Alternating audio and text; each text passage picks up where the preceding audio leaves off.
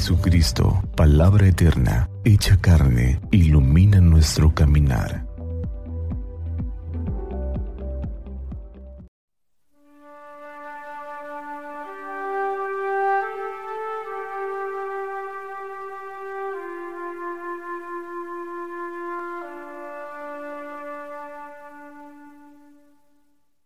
Miércoles 5 de octubre del año 2022 del Santo Evangelio según San Lucas, capítulo 11, versículo del 1 al 4.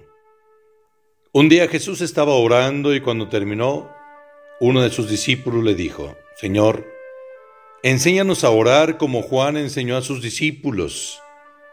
Entonces Jesús les dijo, Cuando oren digan, Padre, santificado sea tu nombre, venga tu reino, danos hoy nuestro pan de cada día, y perdona nuestras ofensas, puesto que también nosotros perdonamos a todo aquel que nos ofende. Y no nos dejes caer en tentación. Palabra del Señor. Gloria a ti, Señor Jesús. Podríamos ponerle de título a este relato del Evangelio, ¿Buscas un espacio de encuentro con Dios? Te invito. Los evangelios presentan a Jesús que en medio de sus intensas actividades se va a un lugar solitario a hacer oración, a encontrarse con su Padre y a confrontar su acción.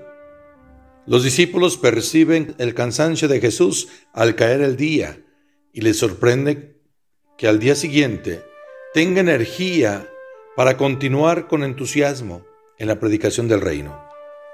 En un momento de emoción, le piden a Jesús que les entregue el secreto. Enséñanos a orar, como hace Juan con sus discípulos. Jesús les da la orientación. Cuando quieran orar, digan, Padre. Pero enseñar no significa dar información, sino practicar. Por eso en otro momento quiere estar a solas con sus discípulos, no quiere ser distraído y se los lleva a un lugar solitario. Ahí comienza la aventura de la enseñanza, en la soledad y en el silencio, en Cesarea de Filipo. Nuestro mundo está lleno de ruido, con frecuencia nuestro corazón se llena de preocupaciones que impiden escuchar a Dios. Le falta un espacio de silencio para andar sin prisas para meditar, para orar, para encontrarse con Dios. ¿Quieres orar? Date tiempo en medio de tantas dificultades diarias para estar a solas con Dios. Invita a otros. No repitas las oraciones que te sabes de memoria.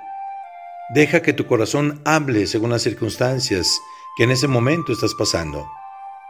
Date tiempo de encontrarte a solas con Dios sabiendo que Él siempre está dispuesto a escucharnos. La oración del Padre nuestro no es una oración que debamos repetir todos los días, sino es una manera de orar, con esa confianza plena, sabiendo que Dios es nuestro Padre.